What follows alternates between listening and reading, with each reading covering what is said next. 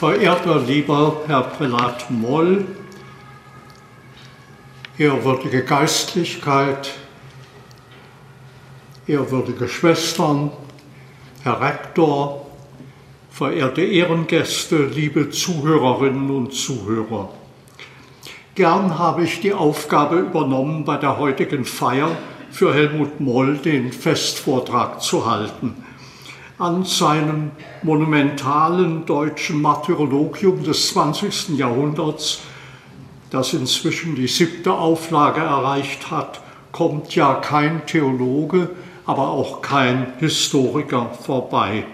Auch ich verdanke ihm viel an Kenntnissen und Einsichten und so darf ich ihm im Folgenden einen kleinen Dank aus Anlass seines 75. Geburtstags zurückgeben. Das Thema verbindet uns beide, die Wolke der Zeugen, Märtyrer und Martyrium im Leben der Kirche. In der Gegenwart vom Ersten Weltkrieg bis heute hat sich der überlieferte Begriff des Märtyrers stark erweitert, so stark wie wohl noch nie in seiner langen Geschichte. Das zeigt ein Blick in die Wörterbücher und in die Literatur. Das zeigt die heutige Verwendung des Wortes in Presse, Funk, Fernsehen, Internet. Und das bestätigt nicht zuletzt die Alltagssprache. Nicht nur die historischen Märtyrer sind in der Gegenwart in traditionellen Formen präsent, so wenn am zweiten Weihnachtsfeiertag nach alter Gewohnheit in vielen Kirchen über den Erzmartyrer Stephanus gepredigt wird, wenn an Märtyrerreliquien erinnert wird, Märtyrergräber und Gedenkstätten neu entdeckt werden und wenn bei der Einweihung eines Denkmals für einen Stadtpatron der Hinweis nicht fehlt, dass er ein Märtyrer war. Gegenwärtig sind im öffentlichen Gedächtnis auch die Märtyrer der Gegenwart. Damit sind meist Menschen gemeint, die gegen die Despotien des 20. Jahrhunderts, Kommunismus, Faschismus, Nationalsozialismus kämpften und dabei ihr Leben verloren, aber auch Kämpfer gegen Menschenrechtsverletzungen, Gewalt, Unterdrückung, unmenschliche Zustände aller Art aus jüngster Zeit. Neben diesem Wortgebrauch, der in der Tradition wurzelt und sie fortführt, hat sich ein politisch-humanistischer Märtyrerbegriff von allgemeinerem Zuschnitt etabliert. So spricht man heute von Märtyrern der Befreiung, der Emanzipation, des gewaltlosen Widerstands, der Demokratie, der Frauen, Männer, Kinderrechte, der Umwelt und anderes mehr. Und in jüngster Zeit kommen Erweiterungen des Begriffs ins militante, kriegerische hinzu, das Martyrium verstanden als Selbstopfer und zugleich als Waffe, Soldaten, Partisanen, Attentäter, Kamikazekämpfer, die sich selbst als Märtyrer bezeichnen oder die von anderen mit diesem Namen belegt werden. Im Blick auf die große Schar historischer Märtyrer spricht die christliche Tradition mit anschaulichen Worten von der Wolke der Zeugen, Hebräerbrief 12, von der großen Schar, Offenbarung 19, von dem strahlenden Heer, Candidatus Exercitus, aus dem uns allen bekannten Tedeum des Ambrosius. Die heutige Märtyrervielfalt und die heutige weit ausgreifende und oft diffuse Märtyrerterminologie gleicht dagegen eher einem wuchernden Tropenwald. Ich versuche im Folgenden ein paar Schneisen durch das Dickicht zu ziehen. Natürlich ist jeder derartige Versuch ein Risiko. Zunächst einige Beobachtungen zur Wort- und Bedeutungsgeschichte von Märtyrer und Martyrium speziell im Deutschen. sodann ein Versuch genauer zu erfassen, in welche Richtungen sich die Märtyrersemantik in jüngster Zeit erweitert und verändert hat. Und abschließend eine Frage zur Bewertung. Was bedeutet ein erweiterter Märtyrerbegriff für Theologie und Kirche und für das Verhältnis der Religionen zueinander? Das griechische Wort Martyrion bedeutet Zeugnis vor Gericht. Der es ablegt, heißt Martys, der Zeuge. Im christlichen Verständnis handelt es sich aber nicht um ein beliebiges Zeugnis in einer beliebigen Sache. Vielmehr ist der Martys, der Märtyrer, ein Zeuge, der bereit ist, mit seinem Zeugnis bis zum Äußersten bis zum Opfer seines Lebens zu gehen, ohne dass er dieses Opfer leichtfertig riskiert oder gar sehnsüchtig danach strebt. Er wird zum Opfer, weil er eine Wahrheit bezeugt. Er geht für seinen Glauben in den Tod. Aus einem Zeugen wird er, wie das deutsche Wort anschaulich sagt, zu einem Blutzeugen. Dabei sind zwei Dinge entscheidend. Einmal die von außen gesetzte, nicht selbst geschaffene oder gar selbst provozierte Verfolgungssituation und sodann die Verbindung des Märtyrers mit Christus und mit der Kirche, welche die Legitimation für das Blutzeugnis schafft. Es handelt sich um ein Martyrium gemäß dem Evangelium, wie es in einer frühchristlichen Quelle, dem Martyrium des Polycarp heißt. Welchen Tod der Märtyrer stirbt, wie die Umstände seines Martyriums im Einzelnen beschaffen sind, welche Qualen ihm zugefügt werden, dies alles spielt dabei erst in zweiter Linie eine Rolle. Entscheidend ist die aus dem Glauben erwachsende Bereitschaft zum Blutzeugnis in der Nachfolge Christi des treuen Zeugen. Wie es Augustin ausgedrückt hat, Christi martyrem non facit pöna sed causa. Nicht die Pein, die ihm angetan wird, macht den Martyrer, sondern die Sache, für die er steht und Zeugnis ablegt. Eine Sache, die zugleich Ursache, Causa seiner Verfolgung von Seiten der Feinde Christi ist. Die neueren Sprachen haben den Märtyrerbegriff aus dem Lateinischen übernommen, das ihn wiederum aus dem Griechischen entlehnte. Im Deutschen ist er bis heute ein gebräuchliches Lehnwort. Dabei betonte das Deutsche weniger den alten Sinn der Zeugenschaft, es setzte vielmehr eigene Akzente, indem es das Leiden, die Qualen, das bittere Sterben des Opfers betonte. In keiner anderen Sprache ist aus Martyrium zugleich das Wort für absichtlich und planmäßig zugefügtes Leiden, die Marter, abgeleitet worden. Wer im Deutschen Martyrium sagt, hört auch immer die Marter mit. Der Martyrer, der Martrer, Märtrer ist der Gemarterte schlechthin.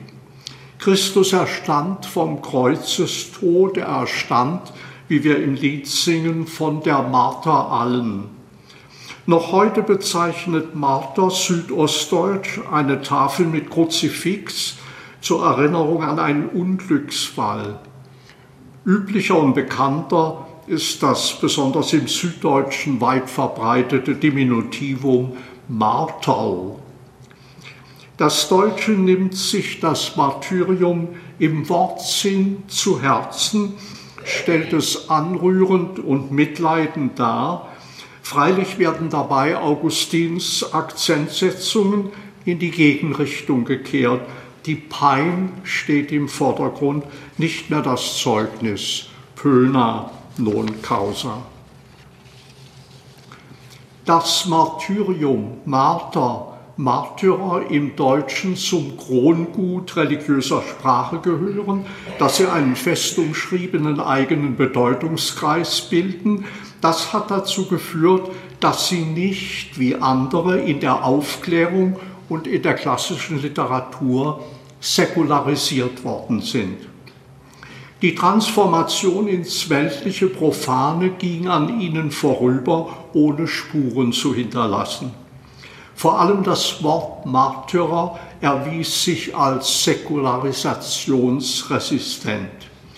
Der Grund lag darin, dass die ältere Zeit, wie dargetan, die Verinnerlichung des Wortes schon vorweggenommen hatte. Auf der anderen Seite sperrte sich der Märtyrerbegriff gerade wegen seiner Verbindung mit dem Sterben und der Betonung tödlich schmerzlicher Gewalt gegen Umformungen ins Metaphorische und Symbolische. Goethe konnte seinen Werther kaum einen Märtyrer der Liebe nennen, so sehr dies dem empfindsamen Zeitgeschmack entsprochen hätte und so wenig er sonst die literarische Umformung religiöser Worte scheute. In seinem Werk kommen die Worte Märtyrer und Martyrium kaum vor und dort, wo er sie verwendet, weil sie nicht vermieden werden können, fasst er sie mit spitzen Fingern an, bezeichnen sie doch das Unwiderrufliche, Unabänderliche, das tödlich Einmalige schlechthin. Das Martyrium ist für Goethe das Anstößige, Unschickliche. Es ist im Grunde nicht darstellbar, vor allem nicht in der bildenden Kunst. Der Schauer über diesen Einbruch lässt wenig Raum für die sonst gern gewählte Transposition des Religiösen ins erhebend gefühlshafte, human-ästhetische Schöne. So wird der Märtyrerbegriff im 19. Jahrhundert in der Zeit der Klassik und Romantik eher umgangen oder verdrängt als neu benutzt und umgestaltet. Das gilt auch für die literarische Wiener Klassik. In Deutschland waren die Märtyrerdramen mit der Barockzeit zu Ende gegangen. Die Romantik erneuerte sie nicht. Das gilt auch für die Epik. Ein Werk wie Les Martyrs ou le Triomphe de la Religion chrétienne von Chateaubriand 1809 mit seinen aktuellen Anspielungen, Diokletian ist dort eine Napoleon-Kopie, hat in unserer Literatur kein Gegenstück. Einzig die vielgeschmähte Literatur des katholischen Milieus versuchte seit dem Vormärz die barocken Sujets fortzuschreiben und reicherte sie mit neuen, exotischen und indigenen Zügen an. Daneben gewinnen die Märtyrer in der katholischen Bewegung nach dem Kölner Ereignis 1837 neue Bedeutung. Görres Athanasius 1838 ist der vielbeachtete Auftakt hier wird den Katholiken eine Zeit der Verfolgung, aber auch ein Wachstum in der Freiheit vorausgesagt. Ich zitiere, wie nun die weltliche Macht zur Römerzeit, bald in den heftigsten Verfolgungen der Christen, fortschreitenden Gewalt sich zu erwehren gesucht, bald wieder nachlassend in ihrer Wut ihr wiederum Zwischenräume von Ruhe und Gemach gegönnt, sie aber in beiden Fällen dort im Blut der Märtyrer, hier in der Freiheit, die sie gewonnen, fortgewuchert mit ihrem Funde. Ebenso wird es auch in den kommenden Tagen sich wieder begeben. Der Märtyrerbischof Athanasius wird in Görres Schrift, die dem alten Hof- und Staatskirchentum den Abschied gibt, als Vorbild für künftige Bischöfe auf den Schild erhoben, obwohl er nur die Verbannung, nicht den Tod erleiden musste. Programmatisch heißt es über die Kirche, denn durch ein großes Opfer ist sie gegründet worden, durch Dulden und Opfer hat sie sich erhalten und weil ihr nimmer solche fehlen werden, die sich zur Hingebung bereitwillig finden, darum ist sie auf alle Zukunft unüberwindlich. Es ist bezeichnend, dass nach 1871, in der Zeit des Kulturkampfs, im katholischen Milieu eine Renaissance des Märtyrerdramas beginnt, vor allem im Theaterspiel der Gesellen- und Arbeitervereine. Es handelt sich gewiss nicht um große Literatur, aber man darf die Breite und Intensität der Wirkung nicht unterschätzen. Auch in der expressionistischen Dichtung vor und nach dem Ersten Weltkrieg kehrt das Märtyrerthema wieder jetzt auf höherem literarischem Niveau. Man denke an Franz Herwigs St. Sebastian vom Wedding 1921 oder an Franz Johannes Weinrichs Spiel vor Gott 1922. In der Zeit nach 1918 gewinnt dann der Märtyrerbegriff die uns geläufige Verbreitung. Er überschreitet die alten konfessionellen Grenzen. Die kirchliche Bedeutung des Wortes, in der katholischen Liturgie beharrlich tradiert und im 19. und 20. Jahrhundert immer wieder aktuell erneuert, erinnert sei an das Fest der Märtyrer der Französischen Revolution, nimmt nun auch im evangelischen und später im orthodoxen Sprachraum immer mehr zu. So sind zum Beispiel die während des russischen Bürgerkriegs von Rotarmisten ermordeten evangelischen Pfarrer im Baltikum schon früh als Märtyrer bezeichnet worden. Später kommen in beiden Konfessionen die Blutzeugen des Stalinismus, Faschismus, Nationalsozialismus hinzu. Und nach dem Ende des Zweiten Weltkriegs tritt die Märtyrerkategorie in allen christlichen Kirchen in neuer und umfassender Weise hervor. Das Wort wird zunehmend global verwendet, auf Menschen in aller Welt bezogen. Wer sich heute in der Literatur und in den Medien umsieht, dem begegnet das Wort Märtyrer fast auf Schritt und Tritt. Das Spektrum reicht weit von den neu entdeckten alten Märtyrern aus historischer Zeit bis zu den politischen Märtyrern des 20. und schon des 19. Jahrhunderts, von den Märtyrern der Philosophie, Urbilder Sokrates, aber auch Giordano Bruno, bis zu den Märtyrern des freien Glaubens, von christlichen Zeugen bis zu jüdischen und muslimischen Kämpfern von den assyrischen Märtyrern der christlichen Frühzeit bis zu Partisanen und Attentätern im heutigen Irak, von den Märtyrern der Katakomben bis zu nationalen, politischen, revolutionären Märtyrern, Märtyrern des gerechten Kampfes, des Friedens, des Sieges in der Gegenwart. Kein Zweifel, das Wort Märtyrer ist zu einem Schlüsselwort unserer Zeit geworden. Dabei hat es freilich im Zug einer immer weiteren und allgemeineren Verwendung auch an Schärfe und Klarheit eingebüßt. Seine Herkunft, sein Hintergrund, seine ursprüngliche Bedeutung sind vielfach verblasst. Es gibt heute die unterschiedlichsten Märtyrerbegriffe. Viele stehen in Konkurrenz zueinander. Vor allem die politische Entgrenzung des Märtyrerbegriffs hat oft zu Verständnisschwierigkeiten und Widersprüchen geführt. Dem heutigen Zeitgenossen mag es ähnlich ergehen wie einen frühen Propagandisten des politischen Märtyrerbegriffs, der 1847 im Rotteck-Welgerschen Staatslexikon unter dem Stichwort Märtyrer Folgendes schrieb. Freilich kommt da vieles auf den Standpunkt an, auf welchem man sich befindet.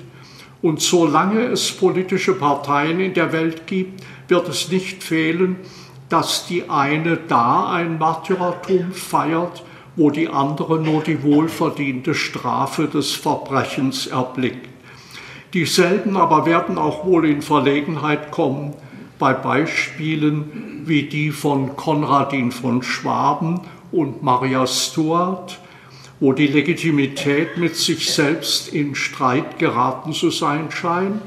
Und da, wo die Extreme sich berühren, ist zumal von deren äußersten Vertretern leicht zu erwarten, dass bald Marat, bald Charlotte Corday und in einem neueren Fall bald Kotzebue, bald Sand als Märtyrer gefeiert werden. Fragen wir nun genauer, wohin die Märtyrersemantik in jüngster Zeit sich bewegt hat. In welche Richtungen hat sich der überlieferte Märtyrerbegriff erweitert und in welchem Zusammenhang oder in welchem Widerspruch steht diese Erweiterung mit kirchlichen Traditionen? Zunächst wird man feststellen, dass die Worte Märtyrer und Martyrium im 20. Jahrhundert ihre religiöse Zentralität behauptet, ja verstärkt haben. Im Deutschen lassen sich gut 80 Prozent der in der Literatur begegnenden oder im Internet gespeicherten Belege dem Bereich Religion zuordnen.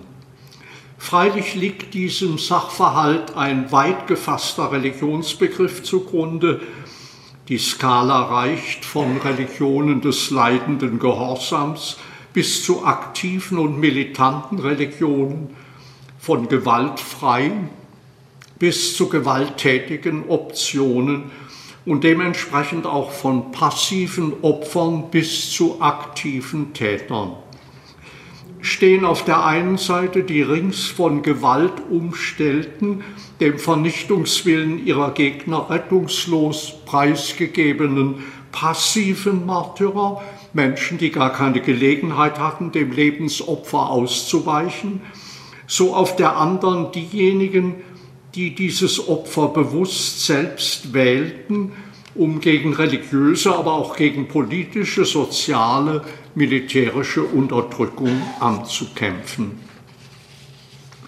Fast selbstverständlich wird heute in islamischen Staaten von der überwiegenden Zahl der Rechtsgelehrten und Theologen der Begriff des Märtyrers auf Soldaten, Guerilleros, Attentäter und Selbstmordattentäter erstreckt, wofern diese in einem gerechten Verteidigungskrieg gegen die Feinde des Islam ihr Leben opfern. Davon ist gleich noch näher zu reden. Verglichen damit sind die Märtyrerbegriffe, die in den christlichen Kirchen etabliert sind oder theologisch diskutiert werden, natürlich strenger und genauer gefasst. Das gilt vor allem für die katholische Kirche, in der seit Papst Benedikt XIV. 18. Jahrhundert drei Kriterien für die Anerkennung als Märtyrer maßgebend sind. Die Tatsache des gewaltsamen Todes, Martyrium materialiter, Glaubens- und Kirchenhass bei den Verfolgern, Martyrium formaliter, ex parte tyranni, und das Zeugnis des Glaubens auf Seiten der Opfer, Martyrium formaliter ex parte victime. Auch die Heiligsprechungen der Märtyrer in der Orthodoxie, die haben ja inzwischen hm, das Zarentum erfasst, in der Sowjetunion zunächst unterbrochen, aber in den 90er Jahren des 20. Jahrhunderts mit vielen Neumärtyrern wieder aufgenommen folgen alterprobten Traditionen. Hier steht nach den Darlegungen Wladimir Ivanows die Wahrnehmung der theophanischen und taumaturgischen Natur der Heiligkeit im Vordergrund, die Unterordnung des allgemein Privaten in der menschlichen zugunsten der verherrlichten Person. Das evangelische Märtyrerverständnis knüpft an die Heilige Schrift und an die Bekenntnisschriften an. Entscheidend ist der fundamentale Bezug zum gekreuzigten Jesus. Ich zitiere Wolf-Dieter Hauschild. Märtyrer, Märtyrerinnen sind einerseits die Wortzeugen in der Bezeugung des Christusbekenntnisses bzw. der Wahrheit Gottes, andererseits die Tatzeugen der göttlichen Gerechtigkeit bzw. der Gebote Gottes. Diese Kriterien sind zwar nicht identisch, aber sie berühren, überschneiden und ergänzen einander.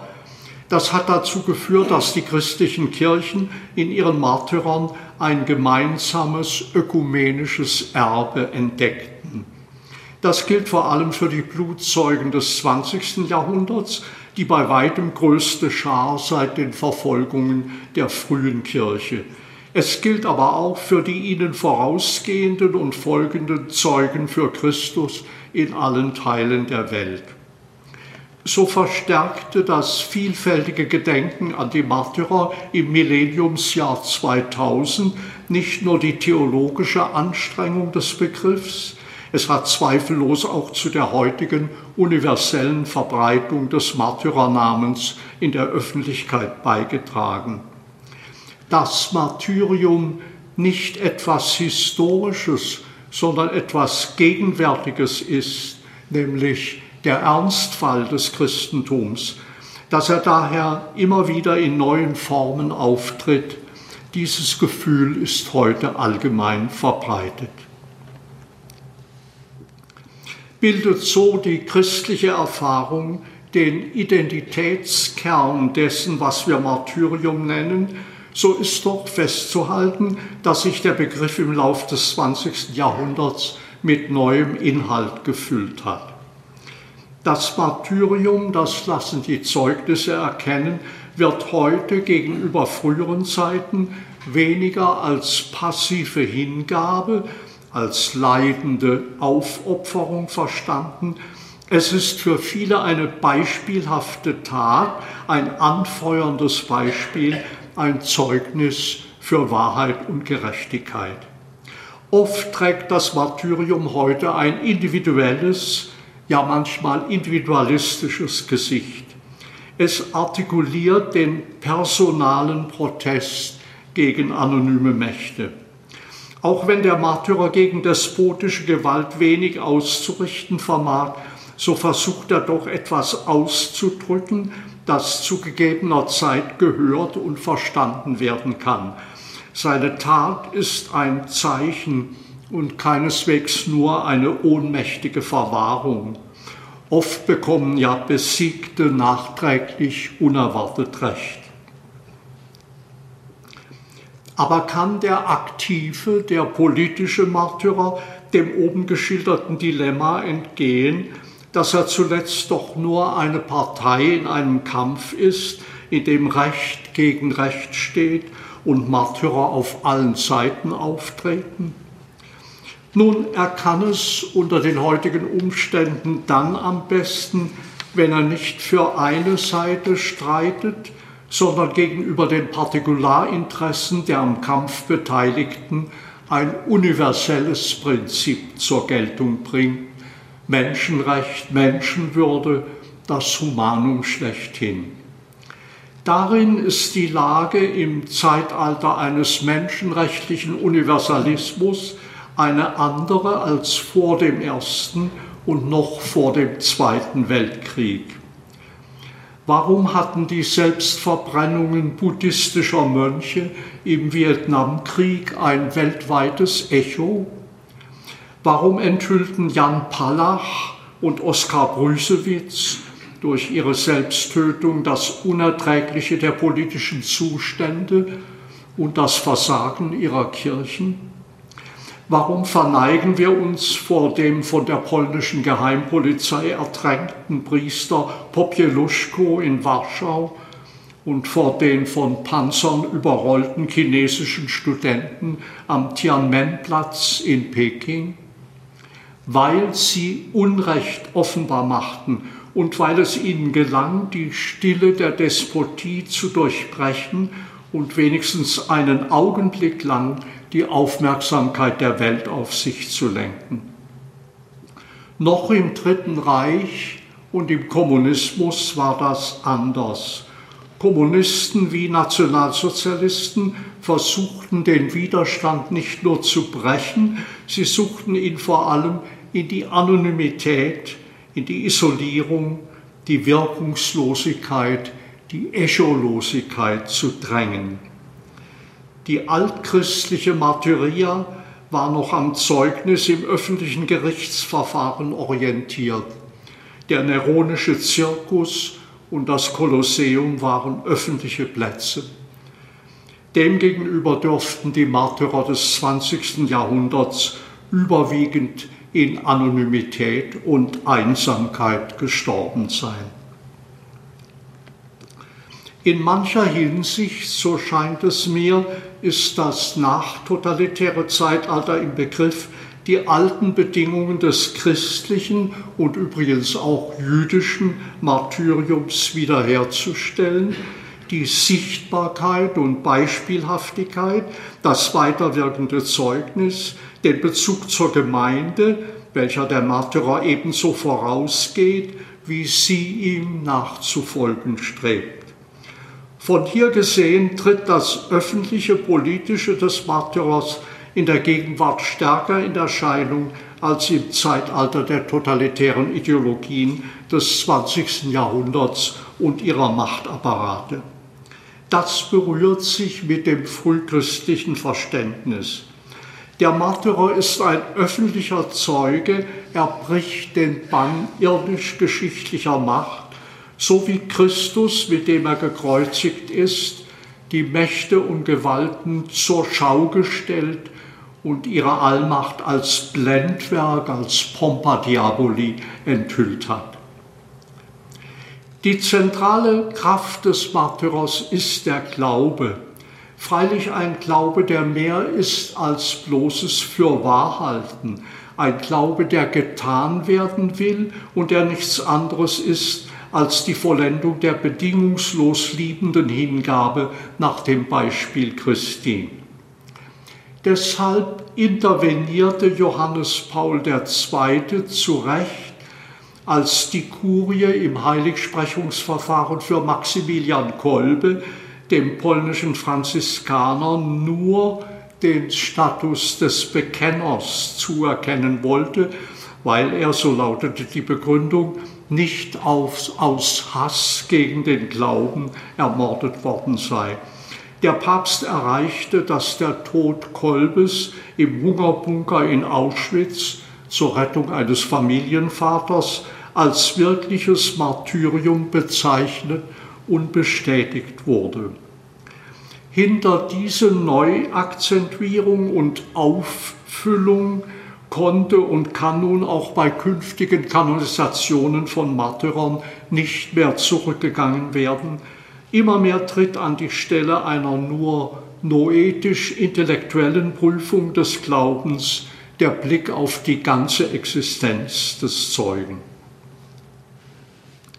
Vor allem die katholische Kirche hat aus der öffentlichen Bedeutung des Märtyrerbegriffs, aus der stärkeren Betonung der Existenz des Zeugen und seiner freien Liebestat ihre Folgerungen gezogen die seit dem 18. Jahrhundert normierten, im 20. Jahrhundert ergänzten Märtyrerkriterien sind im Licht moderner Erfahrungen neu ausgelegt und aktualisiert worden. Was heißt das für das Phänomen des Martyriums? Gerät etwa die alte Bedingung ins Wanken, dass der Glaubenszeuge auf keinen Fall das Martyrium aktiv suchen oder gar herbeiführen darf? In der Zeit früh, der frühen Christenverfolgungen gab es bekanntlich eine lebhafte Diskussion darüber, ob man sich zum Martyrium drängen darf. Das wird natürlich abgelehnt, aber ebenso gut bezeugt ist auch die Sehnsucht nach dem Martyrium und die Sorge vieler Zeugen, sie könnten dieses Opfer der Liebe versäumen. So schrieb Ignatius von Antiochien als Gefangener auf dem Weg nach Rom an die römische Gemeinde, gestattet mir, Nachahmer des Leidens meines Gottes zu sein, gewährt mir nicht mehr, als Gott geopfert zu werden, solange noch ein Altar bereitsteht. Kehren solche Bitten und Wünsche in modernen Martyrien wieder? Weisen etwa die freiwillige Meldung Maximilian Kolbes in Auschwitz oder die Aufforderung Edith Steins in echt an ihre Schwester, komm, wir gehen für unser Volk in diese Richtung? Zusammenfassend, es waren zuerst die Opfer der totalitären Regime, die Märtyrer des 20. Jahrhunderts, die den Anstoß zu einer umfassenden Renaissance des Märtyrerbegriffs nach 1945 gaben. Diese Märtyrer waren damals noch bei vielen in persönlicher Erinnerung. Später wurden ihre Biografien von Wissenschaftlern erforscht, ihre Namen in Katalogen und Martyrologien gesammelt, ihr Andenken durch Gedenkschriften und Denkmäler geehrt. Diese Märtyrer der Gegenwart lenkten wiederum den Begriff auf die historischen Märtyrer, von denen der Begriff herstammte. Diese wurden nun ihrerseits entdeckt, erforscht, gewürdigt, aus ihrer Verborgenheit in Krypten, Akten, legendarischen Überlieferungen herausgeholt, bis zu jenem Grad öffentlicher Wahrnehmung, der den verstorbenen Kölner Kardinal Meissner sagen ließ, Köln sei nicht nur die Stadt des Karnevals, sondern auch die Stadt der Märtyrer. Und über beide Überlieferungen, die der Urmärtyrer und die der Gegenwartsmärtyrer, beginnt sich zu Beginn des 20. Jahrhunderts eine dritte rasch wachsende Schicht zu legen, die Schar der Märtyrer des bewaffneten Kampfes im Islam. In Literatur und Internet bildet sie heute numerisch ziemlich genau das dritte Drittel der gegenwärtig greifbaren Märtyrer-Semantik, ein Zeichen dafür, dass auch die dritte der abrahamitischen Religionen, der Islam, den Begriff des Märtyrers kennt, zugleich aber ein Hinweis auch darauf, dass die islamischen Überlieferungen ihn trotz grundlegender Gemeinsamkeiten in seinem Umfang und seiner Bedeutung anders auslegen als Judentum und Christentum.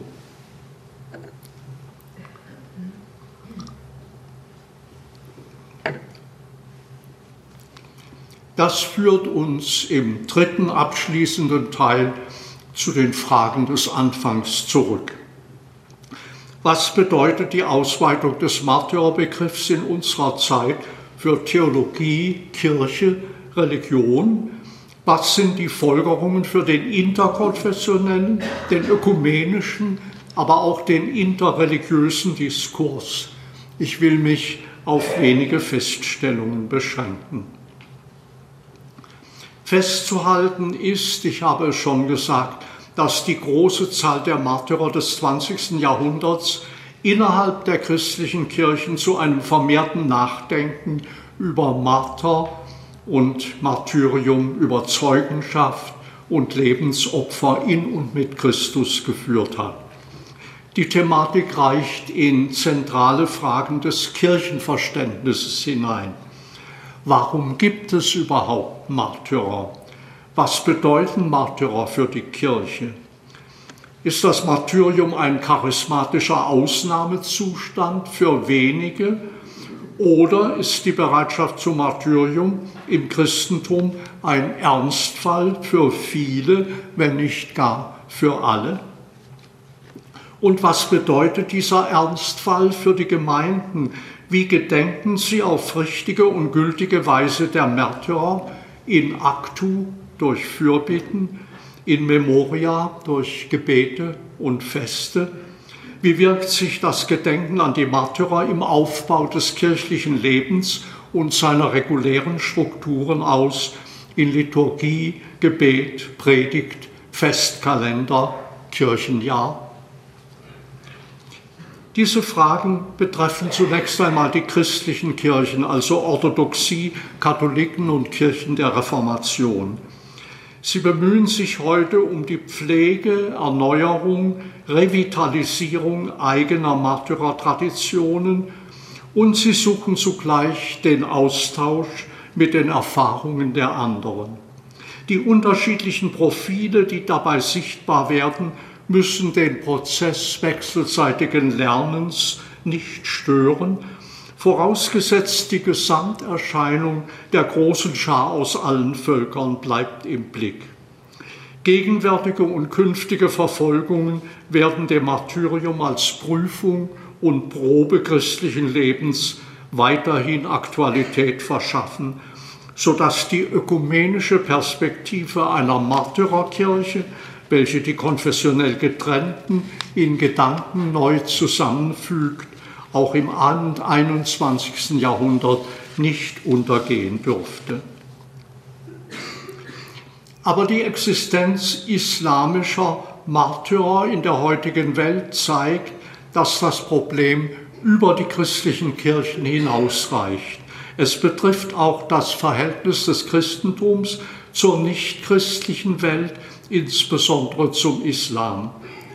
Sind die unzweifelhaft vorhandenen Gemeinsamkeiten der abrahamitischen Religionen tragfähig genug, um künftige Konflikte zu entschärfen? Oder muss man konstatieren, dass die Gegensätze auch bei größter Anstrengung im interreligiösen Dialog nicht auflösbar sind? Auch der Islam kennt Wortzeugen wie auch Blutzeugen des Glaubens.